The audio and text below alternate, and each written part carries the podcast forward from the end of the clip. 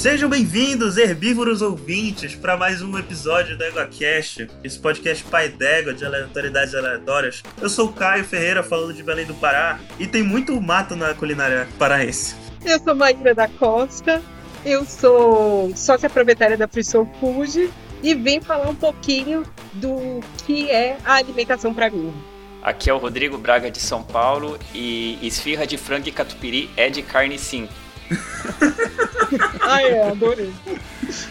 E aqui é o Daniel Gasparinho Gaspa de São Paulo e toda vez que eu como um bife eu fico pensando, o que, que eu tô fazendo da minha vida? E é com esse tom de remorso e culpa na, na sociedade que nós vamos falar desse tema que muita gente sabe o que é, muita gente acha que, que sabe, muita gente não sabe, eu, eu, não tenho certeza se eu sei absolutamente, que é sobre vegetarianismo e veganismo. Nós vamos bem conversar com, com a nossa equipe aqui, que alguns tentam, outros são e outros trabalham com.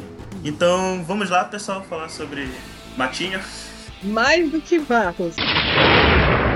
Você está ouvindo o EguaCast. Égua!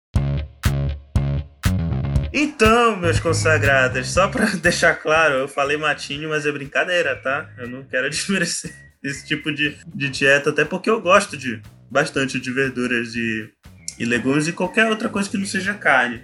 Aliás, eu queria começar o podcast é perguntando para vocês o que, que, é de fato vegetarianismo e veganismo e qual a experiência de vocês com esse tipo de dieta e filosofia também. Eu ia falar porque eu acho sempre importante definir o veganismo, porque o veganismo ele é muito mais do que você pensar numa num tipo de alimentação. Ele é uma filosofia de vida. Então, na verdade, quando você pensa, uma pessoa diz, se diz vegana, é porque ela não consome nada de origem animal. Então, isso significa que ela não consome nem carne, nem peixe, nem frango, mas também não consome esse, os derivados deles. Então, não consome leite, não consome ovo, não consome mel. Então, isso é uma coisa importante. E além dela não consumir na sua alimentação, normalmente ela não vai vestir couro, ela vai ter uma preocupação com o tipo de empresas ou indústrias que ela se relaciona. Então é uma filosofia de vida e é uma coisa muito importante a gente pensar, que é mais do que a alimentação. Essa é a primeira coisa. A segunda coisa é que, como eu, eu tenho uma empresa de alimentação saudável, e essa minha empresa é em sociedade com a minha mãe. E a minha mãe é vegetariana desde que eu que eu sou criança, então há muitos e muitos anos. E a minha mãe, ela sempre teve uma dificuldade muito grande de encontrar produtos que fossem de fato vegetarianos, porque às vezes as pessoas dizem que alguma coisa é vegetariana, então que não tem carne, mas tem caldo de galinha. Apesar de não ter a carne ou pedaço de carne, não usa algum produto de, de carne no preparo. E às vezes, alguns lugares a gente tinha essa dificuldade no começo. E até por conta dessas coisas e outras, até uma relação, um problema que eu tenho com a alimentação, que a gente abriu a empresa. Então, a minha. Eu lido com essa, essa questão da alimentação por conta de uma restrição que eu tenho alimentar, eu tenho um problema de intolerância à lactose, e até por isso eu consumo algumas coisas veganas porque não vão leite, e aí isso me, elas me fazem bem, e por, pela minha mãe ser vegetariana. Então essa é a minha relação com esse assunto. É uma influência desde muito cedo, né? Na, na Sim. sua vida. É, mais alguém Sim. com alguma história parecida com isso? Ou a história, o contato de vocês com o vegetarianismo e o veganismo foi diferente?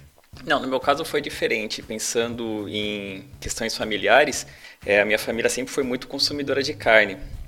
E a ponto do meu pai, ele já foi açougueiro quando eu era criança. E é culinária mineira também, sempre com muito porco.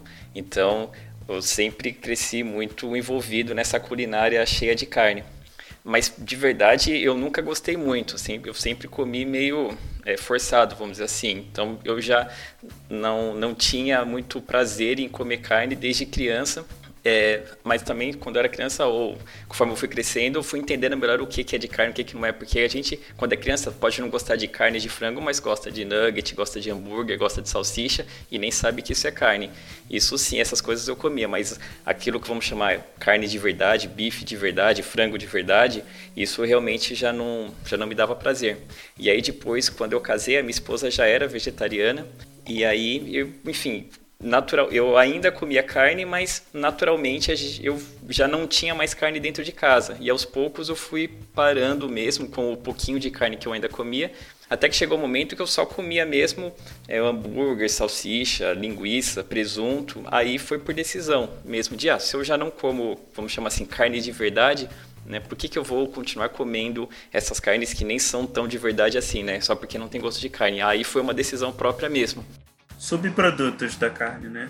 Isso, subprodutos que são tão subprodutos que nem parecem carne. É, falando assim, em linguiça, por exemplo, se fosse a linguiça caipira que é feito lá no sítio, ela ainda tem propriedades de carne mais parecidas com a carne mesmo, porque é feito com a carne do porco, na tripa do porco, tudo mais. Agora essas que são industrializadas, elas são resto da indústria suína com corantes aromatizantes. Então, se a gente for ver bem, nem nem, nem é não é que não é carne, lógico, é carne, mas ele disfarça bem. Então dá para passar sem comer carne de porco, mas comendo carne de linguiça porque ele tem um gosto diferente. Mas aí depois eu decidi parar de comer todos esses tipos de carne por conta própria.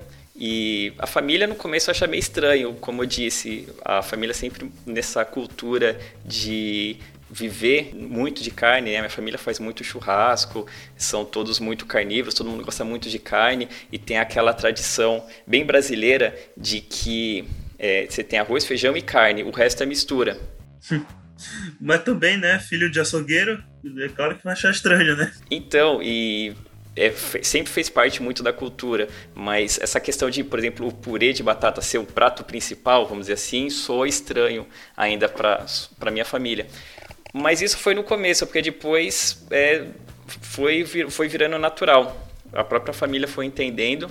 É muito como, por exemplo, quando eu vou na casa da minha avó, a minha avó já nem come mais carne porque ela faz alguma coisa pra gente sem carne e ela mesma acaba comendo e depois ela percebeu que ela nem sente falta, por exemplo. Ela mesma disse que ela percebeu que ela não precisa de carne, ela consegue viver sem. É justamente se adaptando. Às vezes a carne ela tá mais ali no dia a dia por uma questão de costume, né? Tipo, vou fazer arroz, vou fazer feijão e vou fazer carne porque eu sempre fiz carne. Muitas vezes é disso, mas uma vez que a pessoa vê ali a necessidade de fazer alguma coisa diferente para algum convidado, que no caso seria eu e a minha esposa, ela acaba fazendo coisas diferentes muito boas, é, inventando pratos mesmo, ou fazendo pratos que nem são tão invenções assim, como por exemplo um bom e velho omelete de queijo, por exemplo. É só fazer um, um omelete sem presunto que pronto, você já tem um, um omelete vegetariano, ou pelo menos ovo lacto vegetariano, que é o meu caso. É, eu já não, não sou vegano, Acho que do ponto de vista dos veganos, isso pode ser um pouco traição, não sei dizer direito, mas eu me alimento bastante de queijo e de leite e de de ovos. E isso faz, é, faz parte da minha alimentação do dia a dia, inclusive. É né? muito comum o ovo servir como uma ser como refeição principal ali, alguma coisa baseada em ovo e queijo. Bem legal, bem interessante. E eu acho que isso também. Eu tenho um pouco disso na minha realidade, porque a quantidade. Eu perdi a conta da, da quantidade de vezes que eu fiz um almoço vegetariano, diga-se de passagem, porque eu não queria, sei lá, descongelar a carne do freezer ou não tinha carne em casa. Isso eu tinha que me virar com o que tinha e, sinceramente, não me fazia muita falta né, nessas horas. Agora, é vez do Gaspa. Gaspa, eu sei que tu travas uma batalha eterna contra, o, contra a carne. Então conte aí pros ouvintes e pros convidados um pouco dessa sua epopeia. É, exatamente. Eu não consigo, assim, não, não sou considerado vegano, não, assim, bem longe disso, né? É, eu tenho, assim, muito respeito, muita admiração por quem é. E até, até esse episódio aqui foi, assim, uma vontade minha, assim, de meio que trazer uma consciência, assim, para as pessoas, né? Sobre, sobre a causa, né? E sobre como dá, como dá para viver assim. Até porque eu tenho muita vontade, né? Eu acho que sim, sempre tive muito amor pelos animais, né? Eu tenho muita, como eu falei, né? Eu tenho muita dó de, de ver um bife. Às vezes acabo comendo carne vermelha vermelha é muito raramente, né? As carnes que eu como mais é frango e peixe. E eu também, como o Rodrigo, eu cresci numa, numa família aí com a dieta assim baseada em carne, né? Porque lá no interior de São Paulo é, é muito é muito fácil, né? De você ter muito açougue e, tem uma cultura assim de churrasco, de, de carne, então eu cresci comendo. E diferente dele, não é que eu não goste, eu só gostaria de não comer, entendeu? Eu acho muito saboroso, mas é, eu gostaria de evitar se eu pudesse. A minha vontade aumentou quando eu conheci a Flávia, né? A Flávia Ward, da, do SciCast. Um beijo pra Flávia. Beijo, Flávia. E a gente trocou bastante ideia sobre isso, né? Sobre é, consumo responsável, sobre diminuição do consumo de carne, sobre maus, maus tratos animais, né? De maus tratos animais em, em, em lugares né, que, de, de abate, de, de criação. Abatedouros. Sim, de abatedouros. E também de, de criação, né? De confinamentos e eu fiquei bem impressionado com isso, porque a maioria da, das coisas eu não sabia, né? E a partir de então, eu no começo eu tentei, tentei bastante é, largar, é, refiz toda a minha dieta e hoje, assim, eu voltei um pouco, mas eu, eu tento diminuir. Assim, o que é possível, toda vez que a gente faz uma. A minha esposa não é, né? não tem aspiração a ser, então às vezes a gente faz uma pizza caseira aqui, nessa quarentena a gente começou a cozinhar mais, né? Faço uma, uma pizza caseira, para ela eu faço uma portuguesa, né, com presunto, essas coisas, e para mim eu faço uma pizza de rúcula com tomate seco, ou uma pizza de brócolis, que é uma, são coisas que eu gosto também, né? Entendi. Bom, o que comem os vegetarianos? Arroz, salada, grãos de bico, ervilha. Bem, já que todo mundo falou, eu vou falar um pouco so sobre a minha experiência. Eu, eu sempre ouvi sobre vegetarianismo, veganismo era, é um, um pouco mais recente, mas antigo de qualquer maneira. Por exemplo, eu já conheço o termo há pelo menos uns 10 anos, mas vegetarianismo eu escuto desde quando eu era pequeno. Meu primeiro contato com comida vegetariana foi quando eu visitei com a minha avó um restaurante vegetariano e eu lembro que tinha me chamado muita atenção e tinha me dado vontade de comer. Porque, muito por conta do meu pai, que apesar dele ser carnívoro, né, como a maioria das pessoas, ele sempre me incentivou, direta e indiretamente, a comer muito, é, muito, muito, muita comida além de carne, por exemplo. Eu sempre fui uma criança que comeu muito, muitos legumes, verduras, frutas, especialmente aqui no, no Pará, que, como a gente, como a gente mora na Amazônia, a gente tem um, um acesso a frutas que não é tão comum ou, ou, não são tão acessíveis em outros locais do país. Então, eu, eu cresci comendo bacuri, cupuaçu, é, é, araçá, é, taperebá e um bando, um bando de outras frutas e, com nomes indígenas. Inventados, e, né? Se tu parares pra pensar, Gaspa, todos os nomes são inventados por alguém em algum momento. É verdade.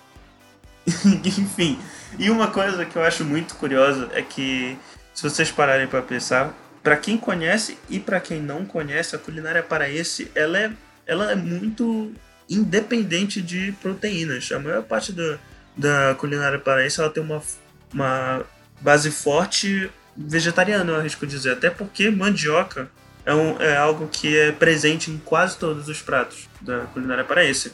É, como como por exemplo tacacá, é, maniçoba, vatapá, tucupi, farinha de tapioca, tudo isso é derivado da mandioca. Para ver como é que, olha, como é que é, como é que são as coisas, né? O tubérculo que dá para fazer uma uma miríade de pratos. Mandioca e batata são é, são os, algumas dos principais alimentos aí da, da base de alimentação vegetariana, pelo menos é o no Brasil. da comida. Uhum, Dá pra fazer você tudo. pode fazer muitas coisas diferentes. Mais que soja, inclusive. Eu só não sei se tem leite de mandioca. Ou de batata. E sabe que eu fico sempre pensando? É que o, as pessoas, toda vez que. Principalmente eu vi isso muito, tinha essa dificuldade com a minha mãe. Que toda vez que ela ia em algum lugar para poder comer, as pessoas achavam que vegetarianos só comiam alface Folha, né? e salada. Não, claro que não. Mas é, é, é, o pensamento comum mesmo. Aí é. você pensa numa boa pratada de batata frita e, bom, é vegetariano. Sim, sim. Que isso eu acho muito legal a gente pensar sempre que também tem uma mística, um, mito aí, que pensar que uma culinária vegana é necessariamente saudável. E não, não, não é, porque uma pratada de batata frita, em teoria, poderia até ser vegana. Mas isso não significa que ela é saudável. Salgadinho também, né? Aquela lasanha de berinjela. Hum, delícia. Fandangos, que é base milho, né? Sim, exatamente. Tem uma série de coisas que, que as pessoas aí criam esses mitos.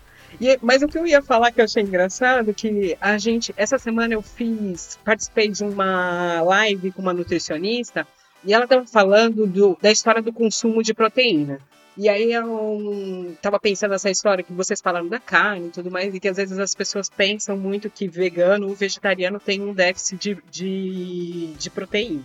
E aí ela trouxe que as pessoas elas precisam consumir proteína e que a proteína, você primeiro só não, não consegue só é, proteína animal, mas a gente precisa muito de proteína vegetal, qualquer pessoa, vegetariana ou não. Ela precisa de proteína de fonte vegetal. E essa proteína de fonte vegetal, ela vem muito do feijão, entendeu? E aí isso é importante e tem muita gente às vezes que acaba ah, por conta de uma série de motivos não consumindo tanto feijão. O feijão você pode consumir e ter essa fonte de proteína, e você pode consumir ele com um caldo ou em outras formas, mas precisa ser consumido.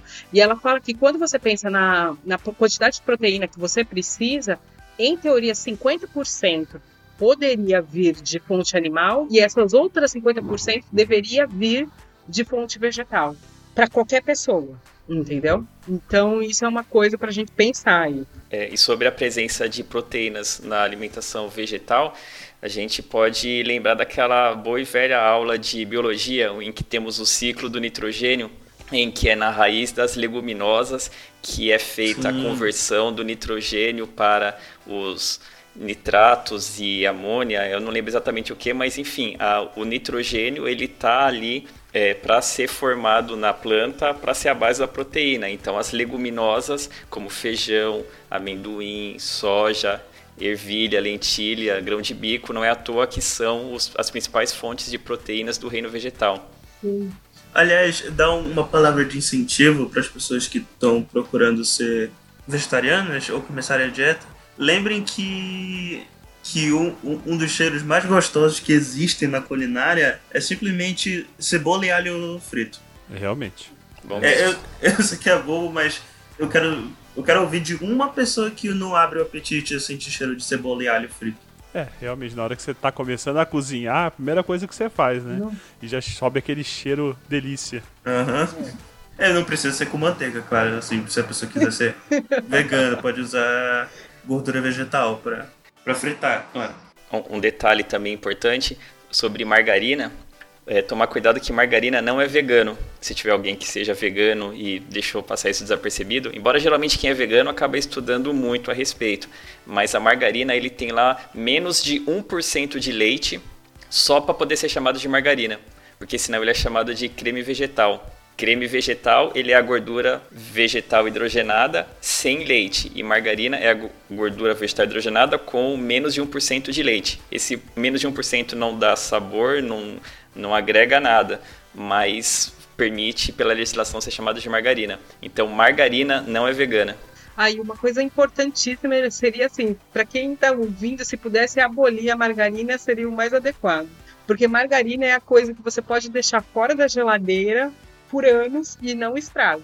Então, uma, uma, alguma coisa que fica assim, nem o, os micro-organismos consomem, provavelmente não é boa para você.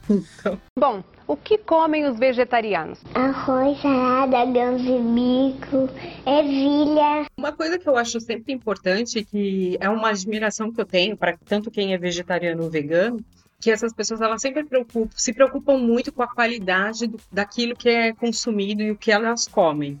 Porque eu acho que, assim, eu admiro muito quem é vegetariano ou vegano, mas eu acho que é muito importante hoje em dia a gente se preocupar com aquilo que. a, a, procedência daquilo que a gente consome. Porque esses produtos é, ultraprocessados estão aí presentes e, e, cada vez mais sendo disseminados. E aí, quando você pensa nessa questão do, da quantidade de nutrientes que você está consumindo, então é quase assim, é meio que paradoxal você acaba comendo, sei lá, consumindo, por exemplo, muito ultraprocessado, mas tendo pouquíssimo nutriente ou às vezes ficando doente por conta daquilo. Então, apesar de você estar tá consumindo, e a gente fala, a indústria alimentícia traz às vezes os ultraprocessados como uma demanda de suprir, ter mais produtos ou alimentos para a população e preços mais acessíveis, mas aí você oferece um monte de produtos que não tem nutriente nenhum e que muitas vezes faz a pessoa adoecer. E eu acho que isso é uma coisa que a gente precisa também considerar. E não só isso, né? Tipo, um problema que vem sido enfrentado é, não só aqui no Brasil, acho que no mundo todo, é a questão dos agrotóxicos, né? No, no que a gente consome. Por exemplo, eu sei, eu sei que aqui em Belém não tem tanto problema com agrotóxico como tem em São Paulo, ou no Rio de Janeiro, ou no Paraná, que são é, estados mais próximos da, das zonas que produzem esses alimentos em larga escala, porque Belém sempre teve uma cultura muito forte de, de feira orgânica. Quase todo bairro tem pelo menos alguma feira orgânica, ou, ou eles compram, é claro, eles compram alguma, algumas verduras de grandes distribuidores, como Serasa, mas também tem muito de produção familiar, que as pessoas vão vender na feira. E, aí é, é produção orgânica, de fato. Até porque a, não, não compensaria é, as famílias investirem em agrotóxicos porque a, a, a produção é, é baixa para justificar esse tipo de uso, não tem maquinário. E aí sempre teve esse costume da é, por exemplo, aqui é muito forte a cultura de se comprar verduras em feira e não em supermercado. É no Serasa? Não, não só no, não direto no Serasa. Tem feiras que, que, for, que feirantes vão lá comprar no Serasa e também tem fornecedores de produção, produção local que vão para a feira para fornecer a própria produção. É que Serasa me lembra a dívida. não, não, não é Ceasa?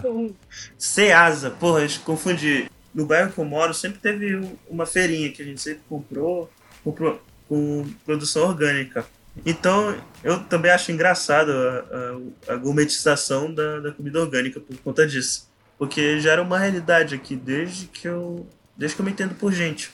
Nada mais natural, né, no dia a dia de maior parte da população brasileira e em grandes cidades acaba sendo gourmetizado, né?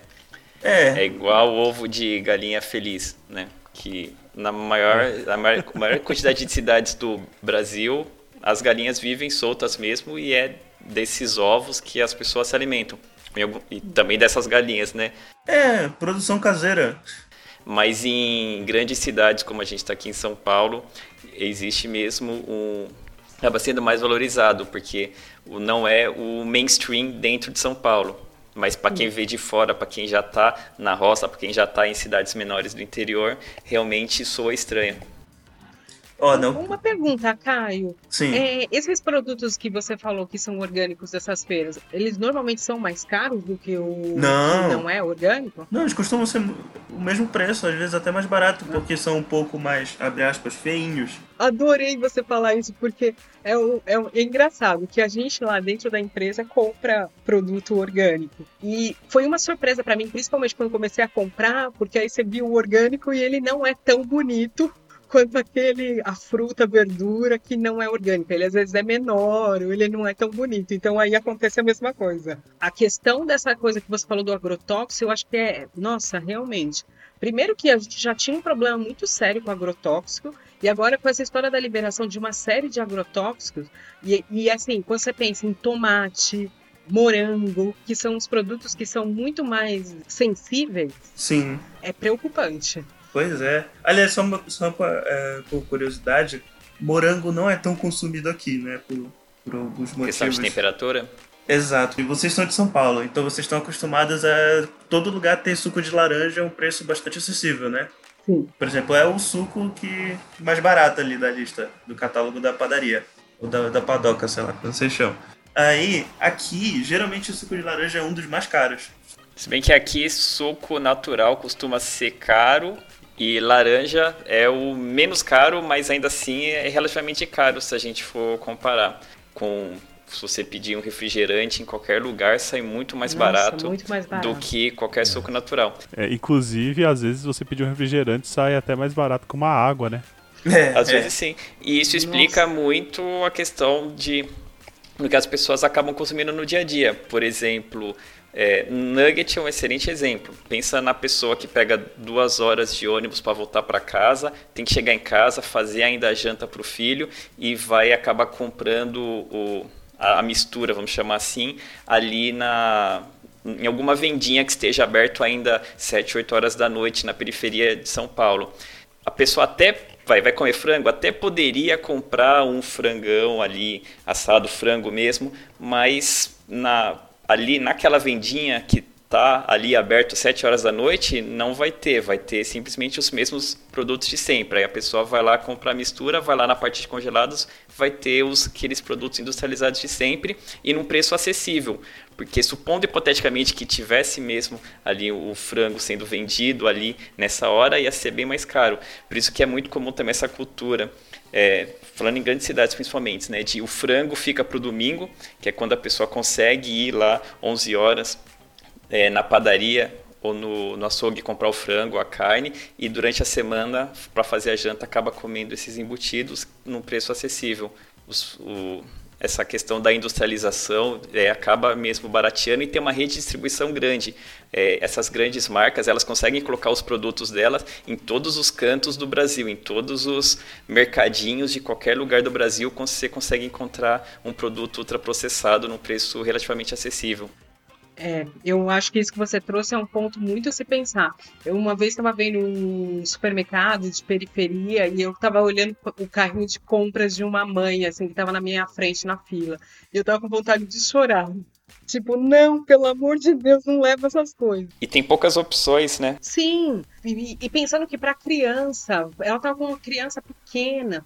E uma coisa que eu sempre penso nessa questão da alimentação eu, eu acho assim, é óbvio, o ultraprocessado ele é barato, mas eu acho que quando você pensa em comida de verdade, comida de verdade, ela não necessariamente é tão mais cara, mas tem uma questão muito grande, muito séria aí, duas, dois pontos. Uma é que ela demanda tempo, você precisa de tempo para poder preparar.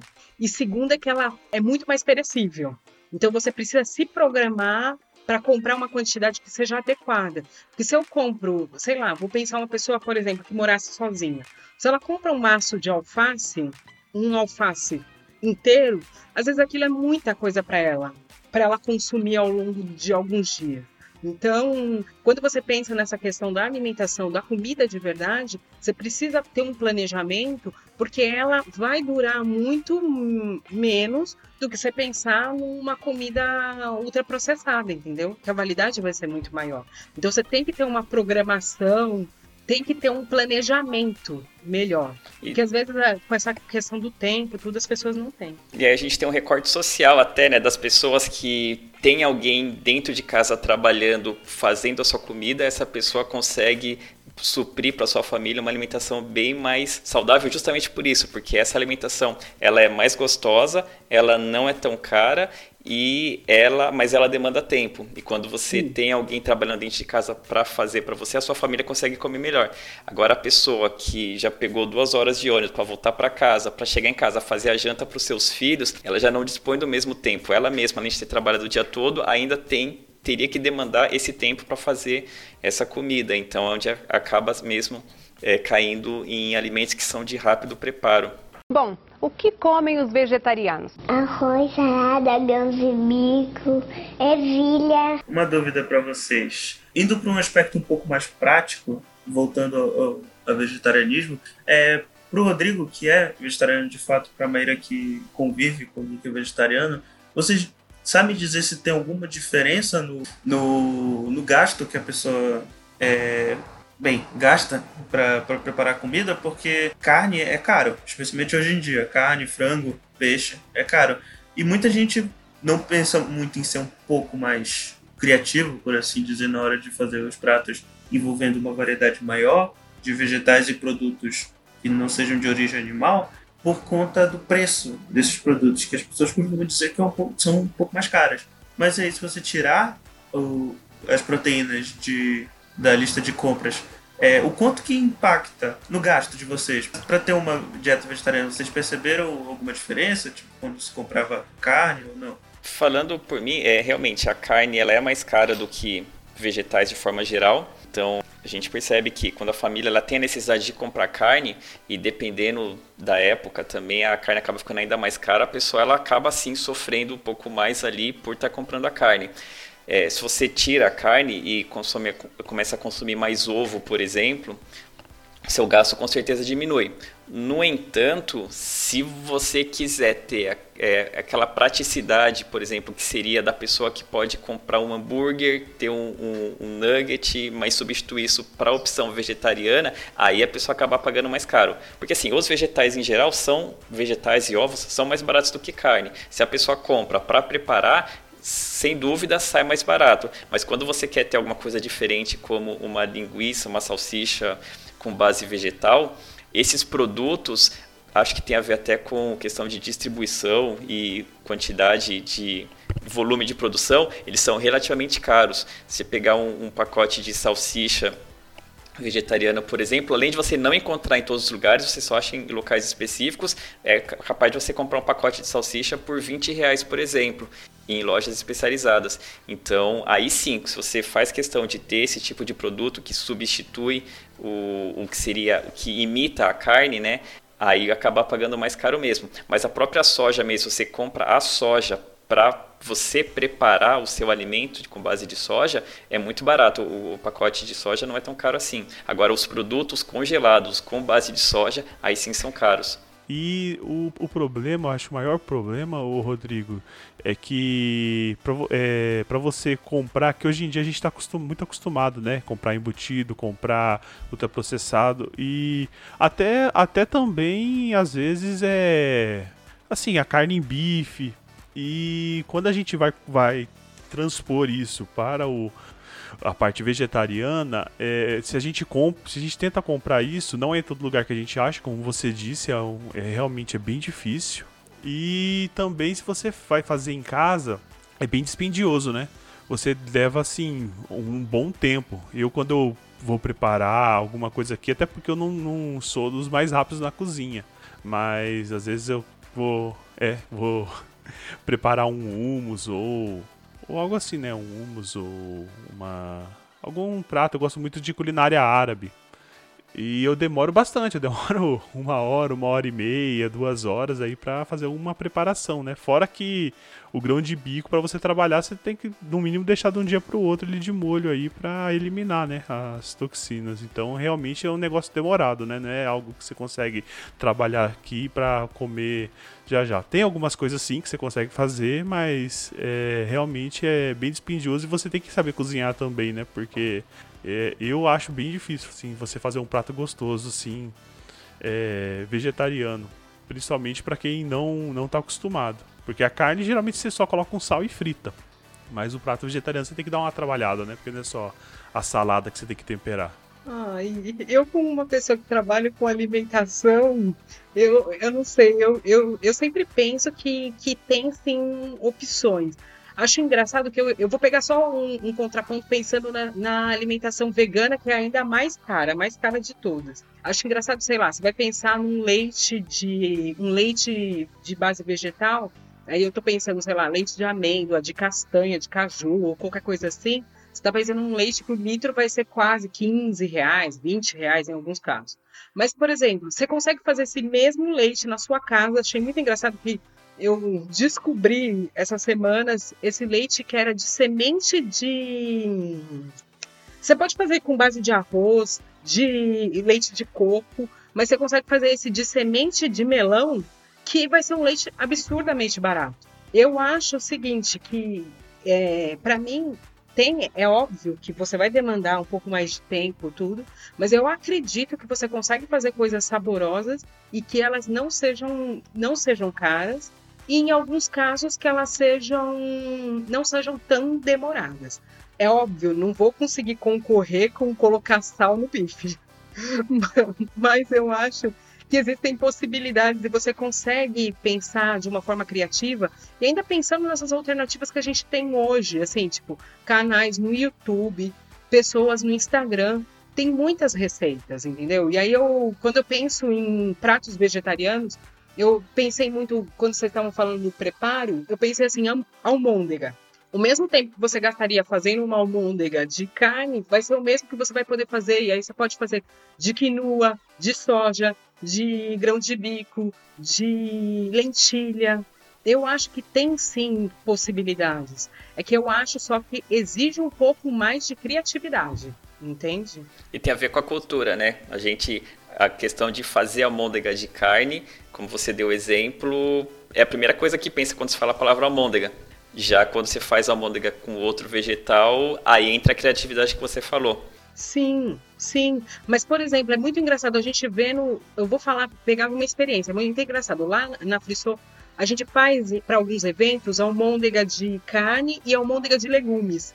A gente e é bonita, a nossa almôndega de legumes ela é bem bonita porque a gente usa é, a beterraba e aí fica aquela coisa meio roxa, uma cor diferente. As pessoas sempre têm um estranhamento inicial, porque olha, acha engraçado, mas quando elas experimentam, porque ela é muito molhadinha, então ela é muito boa. Então eu acho só que tem. E ela é rápida de preparar, porque ela é basicamente, você coloca vários legumes, você colocasse num processador, é quase que. Ela quase. É uma coisa, sabe, que bate sozinha e faz sozinho, quase? Você só tem o trabalho depois de encolar. Já dá a liga, né? Eu sou uma ativista do nutricídio, porque eu acho que a gente, muitas vezes, ela acaba. A alimentação ela pode ser um decisor de vida ou de, de, de, vida e de qualidade de vida. Então, eu acho que é importante a gente pensar e rever a forma e a nossa relação com a comida. É, falando ainda sobre a experiência de ser vegetariano, eu diria que estando em São Paulo, num grande centro, é, é uma tarefa cada vez mais fácil, tanto em questão de você ter os mercados para você é, comprar os seus alimentos para você fazer, ou seja, caso você queira ter opções que sejam mais práticas, tanto em nesses embutidos que são a base vegetal, como também tem muita empresa que de marmita vegetariana em São, em São Paulo, já não sei dizer em cidades menores no interior, e mesmo para quem come fora, para quem tem que ir num, restaurante todo dia e comer, é, que eu tenho vivido aí nesses últimos anos esse vegetarianismo, eu já eu percebi nessa última década uma melhora já bem significativa, falando pelo menos em São Paulo, não sei dizer de outras regiões, mas de restaurantes oferecendo opções, mais opções além de carne. Uma coisa curiosa aqui é que eu, eu me formei faz pouco tempo, né? Em biologia, eu saí da faculdade quando foi? Foi em 2016. 2016 é, 2016, 2017. E mais ou menos lá para 2014, 2015, já o, o bandejão lá da UFPA, que é a Universidade Federal do Pará, ele já oferecia opção vegetariana no, no almoço. É, lá a, aqui na USP foi assim também. Há 10 anos atrás, é, no, na década passada, quando eu estudava lá, enfim, era aquele aquele lagarto que parecia sola de sapato todo dia e no dia seguinte era o a carne moída ou o estrogonofe. E, enfim, e não tinha opção, era isso. Era arroz, feijão e carne, ponto final. Já existe hoje em dia, agora nos últimos anos, as opções vegetarianas. Agora, além da carne que continua lá, também tem as opções vegetarianas para quem não come. Mas eu fico pensando que se você tivesse alguma intolerância, por exemplo, eu com intolerância à lactose, que nem sou, nem tô pensando que eu sou vegetariana. Mas nossa, muitas vezes eu não tenho o que comer nesses lugares. Sim, aí eu acho que é um, é um caminho que ainda vai demorar para ser trilhado pelo. É, a gente percebe uma melhora, mas concordo, não, não, ainda não estamos 100% supridos. É, principalmente quando a gente está falando de falando restaurantes tradicionais.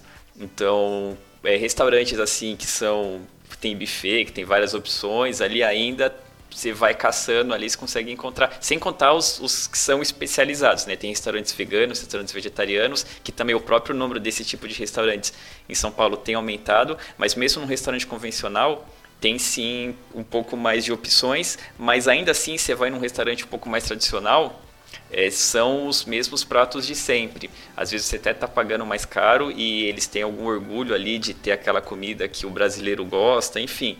Então você ainda acaba passando alguns maus bocados, sim. Então não, não estamos ainda no 100%. Mas eu já percebi que existe, já existe, já, já melhoramos nos últimos 10 anos nesse sentido. Acho que tem até a ver com o número de pessoas vegetarianas e também o número de pessoas que são intolerantes à lactose, que tem se descoberto cada vez mais no, nos últimos anos, e acho que o mercado tem observado essas pessoas né, como um, um grupo consumidor importante. Agora, uma coisa que é clássica é aquilo que eu falei lá na abertura. É você chega na lanchonete, tá lá aqueles salgados todos fechados, e aí você é obrigado a perguntar o que, que tem, né? Aí você vai perguntando é, tem alguma coisa sem carne? Aí já vai a, o atendente lá falando, bom, tem aqui frango com catupiry, tem esse aqui que é queijo com presunto, enfim, aí também ainda tem disso também.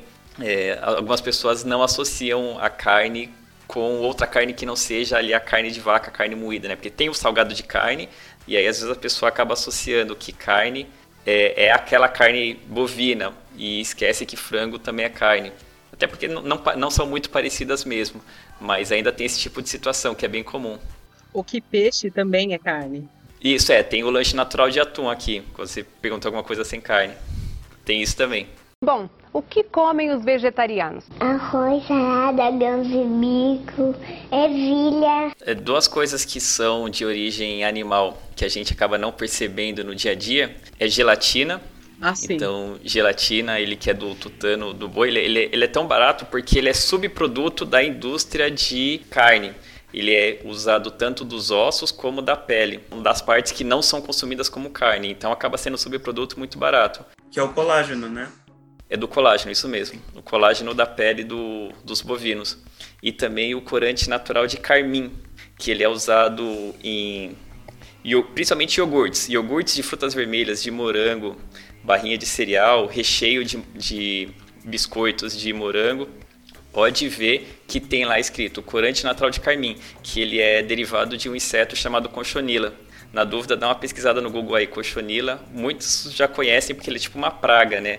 Que uhum. acaba dando em jardins. Ele é mais conhecido por ser essa praga, mas ele também tem essa importância alimentícia, que é para ser usado para corantes. Ele é um corante vermelho escuro que quando você põe uma gotinha ele dá aquele tom cor-de-rosa que a gente conhece do danoninho, por exemplo. Olha o consumo de insetos já.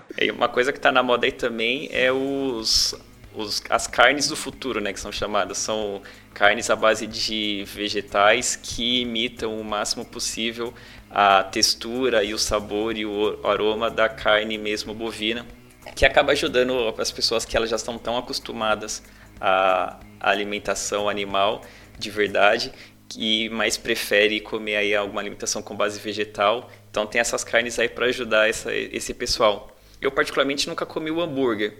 Não, como eu já não faço questão de, de comer carne, né? Já estou acostumado a não sentir o sabor da carne.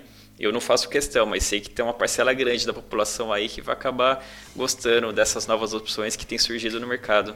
Uma coisa eu só queria voltar, só para falar da história da gelatina, de que você disse, que pensar que uma opção boa, que faz mais ou menos cumprir esse papel da gelatina, é o agar-agar.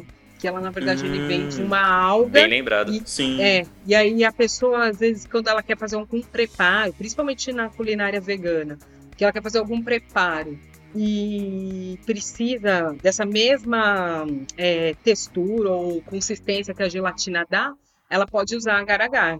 E aí é importante só ficar aí pro pessoal, para quem, quem quer, depois consegue pesquisar mais sobre. Quem quer, para quem quer fazer aquele mousse de, de fruta, né? E Sim. não ficar com o peso na consciência. É, infelizmente o agar-agar acaba caindo um pouco naquilo que a gente já falou. Às vezes você não vai encontrar em todos os supermercados do Brasil. Não. Você vai encontrar em lugares mais ou supermercados grandes ou lugares mais especializados e também num preço maior. É que comparado com gelatina, qualquer coisa tem preço maior, né? Gelatina, é. como, como ele é um subproduto mesmo, ele é muito, muito barato. E aromatizante, corante, ali também que são industrializados, bem baratos, então nada se compara com gelatina. Então quem está acostumado com o preço da gelatina se assusta com o preço do agar-agar. Mas acho que tem a ver com o volume de produção também. Se algum dia o consumo de agar-agar aumentar, talvez até o preço acabe diminuindo, não sei dizer. Mas acaba sendo um pouco mais difícil de encontrar. é uma curiosidade para vocês, vocês, é, para o Rodrigo que é vegetariano e para Maíra. Digamos que fizesse parte da nossa dieta comer é, insetos. Os vegetarianos evitariam comer insetos? Bom, falando por mim, sim, porque eu já, eu aí por opção eu, eu preferi não comer nenhuma carne de nenhum animal. Mas é, então, nesse caso, provavelmente também não comeria insetos. Mas é uma pergunta interessante, porque eu imagino que no futuro pensando ainda pensando nas pessoas que querem comer carne, né, que fazem questão da proteína animal, é, a alimentação de inseto, eu imagino que vai ser bem importante no futuro, porque o número de habitantes na, no mundo vai aumentando cada vez mais e o planeta não dá conta de alimentar tantos bilhões de pessoas com carne bovina, né, com carne de Sim. grandes mamíferos, carne vermelha, que você requer de muita terra, muita água, muita base vegetal para alimentar esses animais que são que vão gerar a carne animal, né? O alimento para você consumir, dar um quilo de carne bovina para uma pessoa, esse animal teve que consumir muitos quilos de vegetal, enquanto o inseto, essa conta, ela é mais equilibrada, né? Para você ter um quilo de inseto, você consumiu pouca coisa acima de um quilo de vegetais. Então, acho que no futuro, para quem quiser continuar tendo alimentação animal vai ter que ir para os insetos sim. Mas eu estou falando, não, não, sei dizer agora, que é futurologia, né? Não sei dizer o quanto no futuro vai ser assim. Mas um mundo com 10 bilhões de pessoas não suporta uh, alimentar tanta gente com alimentação bovina, por exemplo. Viver aí no futuro a base de farofa de, de saúva. É, já falando em, em, alimentação de aves, por exemplo, talvez ainda continue, porque a, alimentação, a indústria de aves ela é mais, digamos assim, econômica, entre aspas, porque você vai colocando os frangos empilhados um em cima do outro, é, você aproveita tudo da 100% do frango você consegue consumir, porque o que sobra deles, que seriam penas e ossos, ainda retroalimenta as próprias aves e você ainda usa para fazer tempero de caldo quinor, por exemplo. Agora, uhum. a indústria. E, e, eles consomem menos água e menos vegetais do que um mamífero, por exemplo. Então, tudo bem, com certeza vai continuar sendo, economicamente falando, viável. Mas carne de mamíferos, acho que vai chegar uma hora que vai virar luxo. Eu ia falar que tem uma feira que acontece nos Estados Unidos em julho. E a, a, última feira, o que aconteceu, acho que no ano passado, eles trouxeram muito essa tendência de consumo de insetos. Então tem já é, empresas pensando e elaborando, pensando em receitas e produtos para isso, hambúrguer, uma série de coisas. Então, de fato, é uma tendência mundial. Até muito por conta desses, todas essas coisas que o Rodrigo trouxe. Mas é algo que, em alguns países, principalmente países asiáticos, já acontece muito esse consumo. E existe uma grande possibilidade que isso venha a ser difundido em outros lugares. Mas vegetarianos e veganos, eu não entendo que eles não vão consumir isso, porque isso vai totalmente contra o que eles, o que eles pregam, pensam, a, a ideologia deles. E ouvintes aí que não se convenceram ainda em tentar uma, uma dieta vegana, ou pelo menos diminuir o consumo de carne, é, esse fato aí de que em breve você estará consumindo insetos, talvez aí te ajude, né? Seja um incentivo. Bom, o que comem os vegetarianos? Arroz, salada, grãos de bico, ervilha. Bem, então, pessoal, é... Bem, já, com... já que a maioria da população não, não é vegetariana, eu imagino que quem seja vegetariano de fato passe por algumas dificuldades ao longo do, da, da vida, né? Pra, pra, pra alimentar. Tipo, quando o pessoal sai para comer naquele restaurante, deve, deve ser. Deve ter uma dificuldade de achar comida vegetariana, ou sei lá, vai na festinha do, do priminho e aí vê se tem uma opção vegetariana lá, se tem um bolinho de queijo lá pra, pra, pra servir.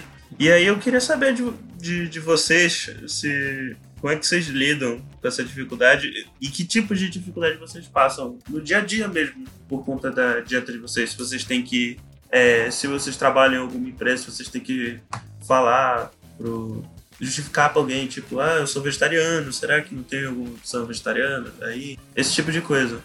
É, é cada vez mais é menos difícil, uhum. mas ainda assim gera-se assim, algumas situações é, que é, às vezes, não digo constrangedoras, mas que, enfim, faz parte, as pessoas vão se acostumando. Como, por exemplo, você ir na casa de alguém e a pessoa não sabe e só prepara alguma coisa com carne. Mas isso recentemente, na verdade, é bem raro, para falar a verdade. Primeiro que você já acaba pegando o costume de já avisar, as pessoas acabam entendendo, preparando e é muito comum também as pessoas se surpreenderem com o que elas mesmas fizeram. Como, por exemplo, ah, olha só, eu fiz uma lasanha de queijo e abobrinha e ficou muito bom e eu nunca tinha feito e eu preparei para vocês e todo mundo gostou. Agora tem essas situações também como a, a, festinha, né? É muito comum a festinha de criança ter ali a, a carne louca, né? A carne no, desfiada no pão e os salgadinhos ali, a coxinha, o risole de presunto e o bolinho de queijo e, bom, bolinho de queijo é o primeiro que acaba, porque todo mundo gosta de bolinho de queijo. Quem come é carne e quem bom. não come carne, manda ver no bolinho de queijo. E aí, às vezes, você fica um pouco sem opção.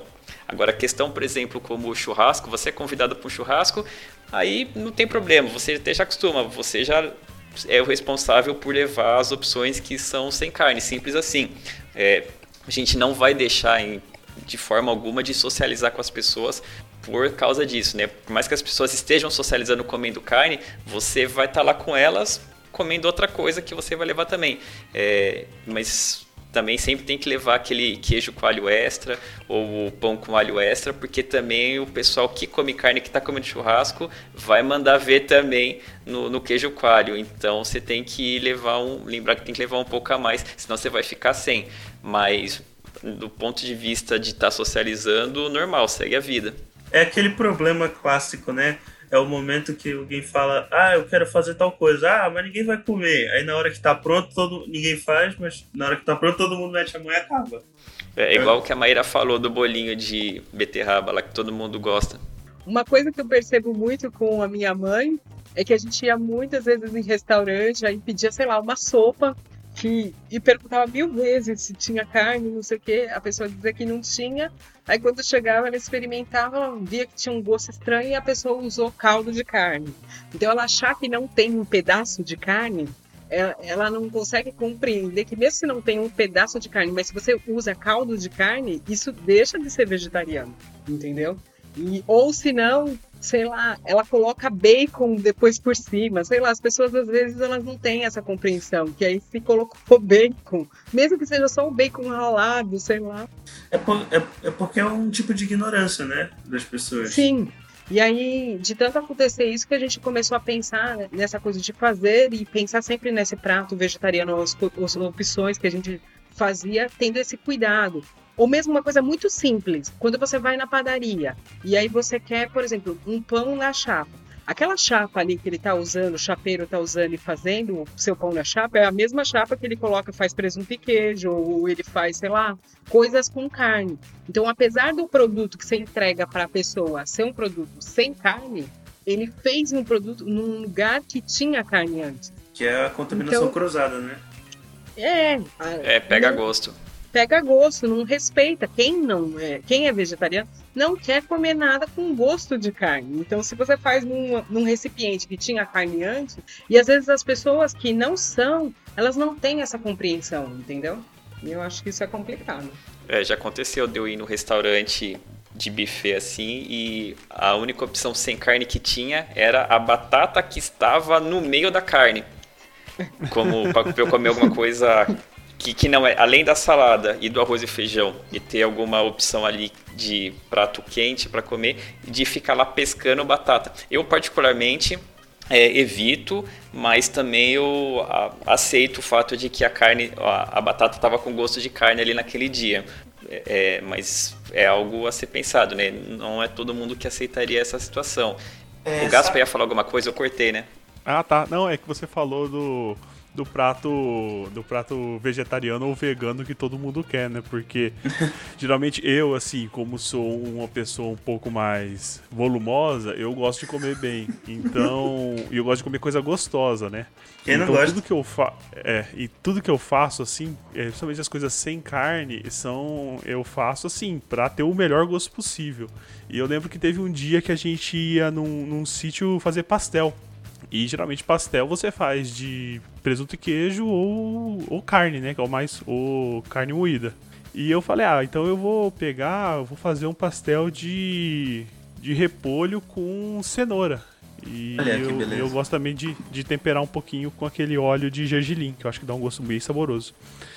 E eu fiz esse pastel e todo mundo falava: Ah, ninguém vai comer esse pastel, você tá fazendo muito, você tá fazendo, ralando muito, você tá estragando muito repolho, muita cenoura aí, porque ninguém vai comer. E eu quase não comi nesse dia, porque. porque o que é, foi, foi bem na época que eu tava querendo é, evitar ao máximo carne possível e eu queria, falei, ah, vou só comer o pastel de repolho, né? Porque é um negócio que eu gosto. E todo mundo quis comer, todo mundo experimentar, todo mundo quis experimentar e teve gente que quis repetir e eu quase fico sem no final. É, porque isso in- invariavelmente é um pouco de preconceito e ignorância das pessoas. Porque, da- como eu falei, é, é aquele negócio, tá feito que tá pronto, o pessoal fala, ah, não custa provar, né? E aí percebe que é gostoso e acaba com as opções do amiguinho. Mas, É, começa com a curiosidade e vê que é gostoso. Sim. é, de repente, isso até incentiva a pessoa a mudar um pouco a dieta e a pessoa, eh, sei lá, o vegetariano pode ter ficado um pouco mais feliz, mas infelizmente com a barriga um pouco vazia. Outra coisa que, que eu vejo que acontece muito, assim, não acontece comigo, né? Até porque eu não sou vegetariano, mas é, encontro de. Assim, encontro de festinha, que cada um leva, leva alguma coisa, sabe?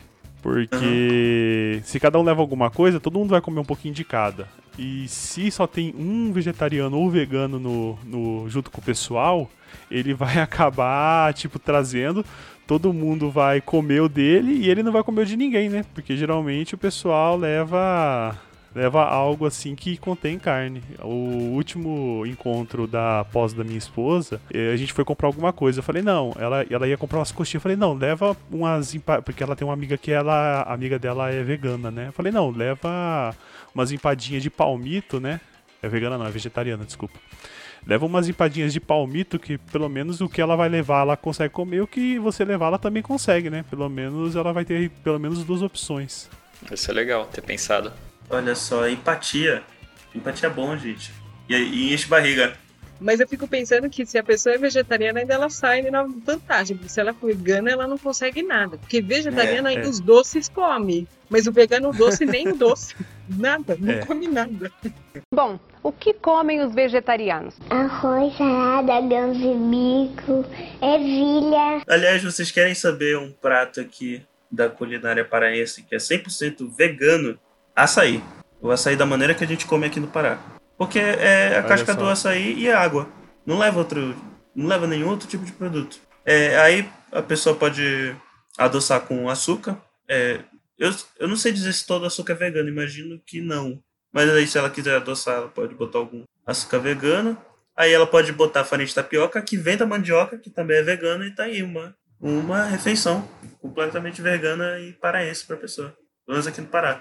É, eu acho que o açaí que vende pra aí, eu não sei dizer se, se já dá pra considerar vegano. Mas pelo menos vegetariano. Você sabe que o açaí é uma ótima pergunta. Eu acho que ele é vegano, mas não tenho certeza. Tem que ver a composição, realmente não sei. O Gás, por exemplo, ele fica me enchendo o saco dizendo que tem gosto de terra, mas não tem gosto de terra. Tem gosto muito bom. e é a melhor coisa que tem. Não é o açaí que tem gosto de terra, é a terra que tem gosto de açaí, né, cara? Mas vocês, vocês consomem o açaí aí também, acho, em preparação salgada, não é? Que não tem um prato Tem. de, de açaí com peixe, não é isso? tem, tem também. É bastante comum aqui. Mas também é muito comum as pessoas comerem só o açaí. Estamos aqui fazendo agora o lobby do açaí, né? É, eu, eu sempre, eu, sempre, eu sempre faço lobby do açaí. O Gaspo aqui tenta me É, sabotar. Mas eu gosto de açaí, eu gosto de com castanha de caju e banana. Ah, não. É coisa de paulista isso?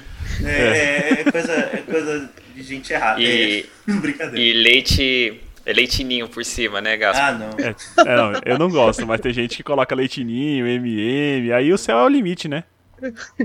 Leite condensado, que eu achei que ia ter no seu, mas você nem falou. Ah, não, não, é. Eu, eu gosto só com, com castanha de caju e banana, pra dar aquele um pouquinho de docinho e um pouquinho de salgado. Mas tem gente que É, coloca leite é. condensado, MM, calda de chocolate. É. É a festa, né? Aliás, eu, eu, eu, eu fico, às vezes, brincando com essa persona de paraense purista. É, mas, na verdade, eu acho que seria uma precaução, porque se a pessoa colocasse isso no açaí daqui, ainda mais do grosso, ou como a gente fala daquele, daquele açaí especialmente grosso, a gente chama de açaí do papa aqui, que fica uma papa tão consistente que se botar uma colher, ela fica em pé no meio do açaí. É, se vocês botarem essas coisas aqui no açaí, vocês vão de fato entrar em coma alimentício, porque é uma comida pesada. Aí a pessoa vai ficar gemendo o resto do dia. A culinária paraense basicamente é uma, é uma mistura de culinária portuguesa com culinária indígena e culinária africana.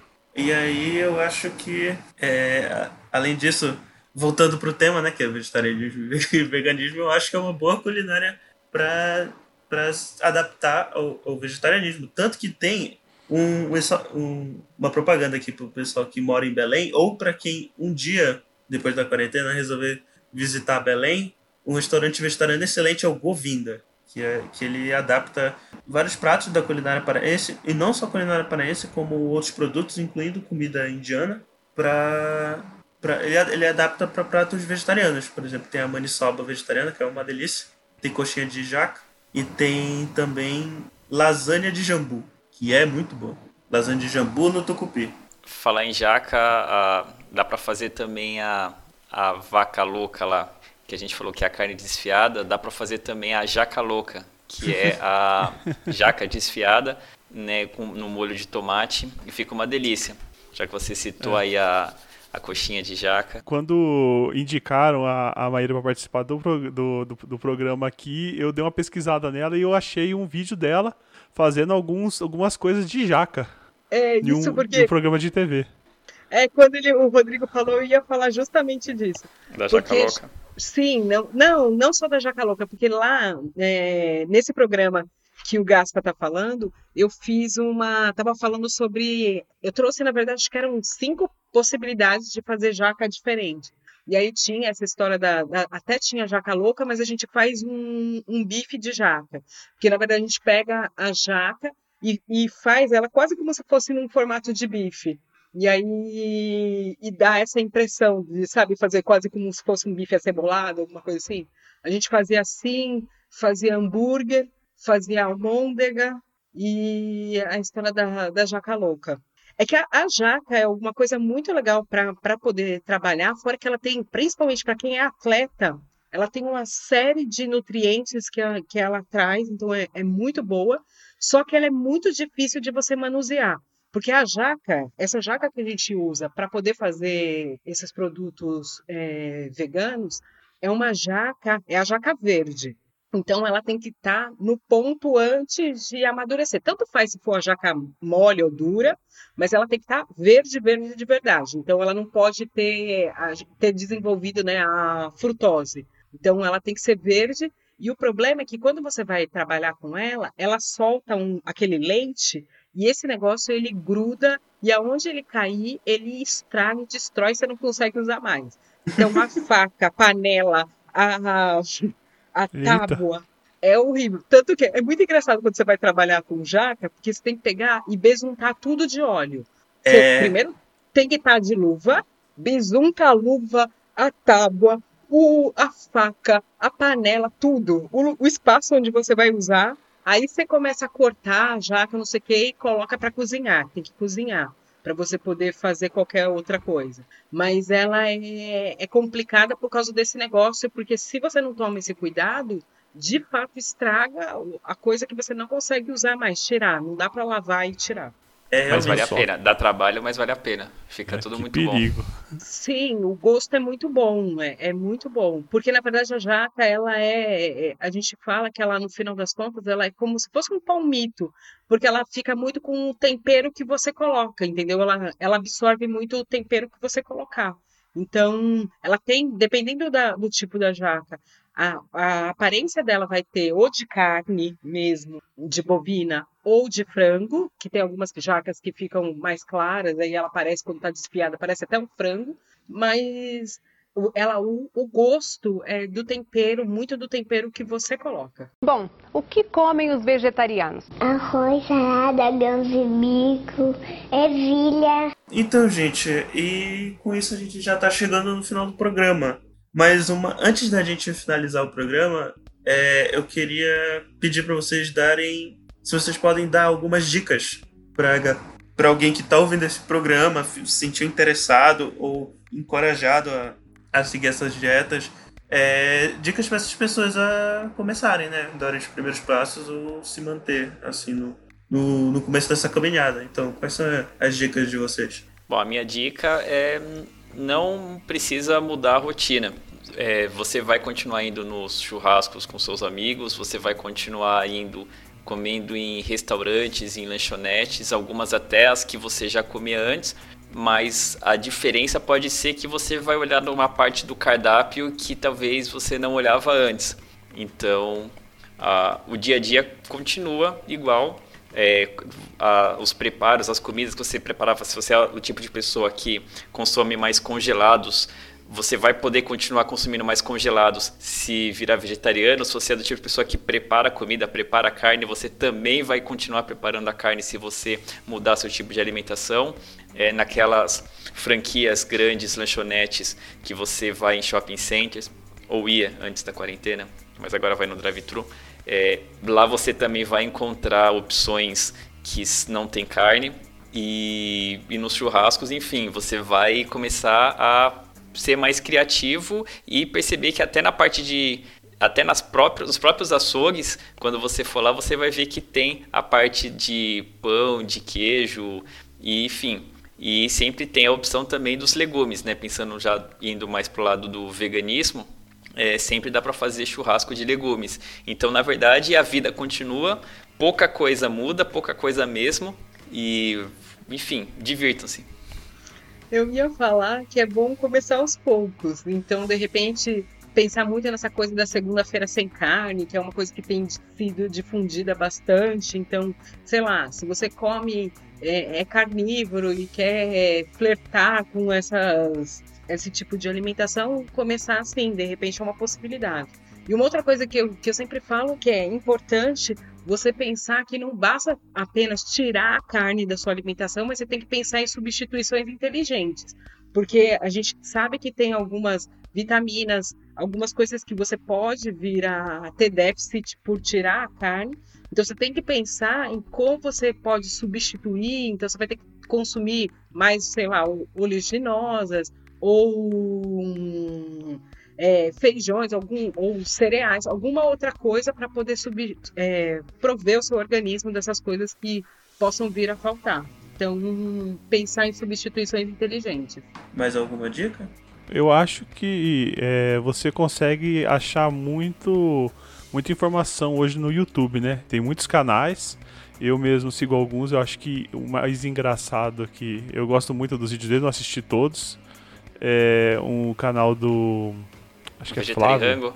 Isso, o Vegetariango do Flávio. Ele é, é muito engraçado. bom, ele é muito engraçado. Ele faz tipo assim: ah, hoje vamos fazer aqui uma barra de chocolate, ou um Kinder Ovo, ou o sempre assim, uma coisa parecida com o pessoal já come e ele faz a versão vegetariana. Já fiz queijo vegetariano, eu acho bem legal. Uma coisa que eu ia falar desses canais, ah, eu ia falar só do canal que eu fiquei pensando, que tem a Samantha Luz, que ela, ela é uma chefe vegetariana e ela traz um monte de receitas, principalmente pensando em. Ela é uma chefe vegana, desculpa. E ela traz um monte de receitas, principalmente pensando nessa questão do veganismo como algo barato, que pode ser feito gastando pouco. Então eu acho que isso vale a pena deixar aqui como sugestão. Bom, a gente vai deixar na descrição do episódio aí alguns links de, de alguns canais aí que fazem essas, essas receitas vegetarianas, né, ou veganas, se vocês quiserem aí acompanhar. Se vocês verem os vídeos desse canal, por favor, comentem no, no, no YouTube, vim pelo EgoCast. Olha só. Bom, gente, é, se você gostou aí do que aconteceu até agora, se você tem interesse, se você não gosta também, deixa aí nos, pode deixar nos comentários aí no nosso site www.eguacast.com.br/eguacast.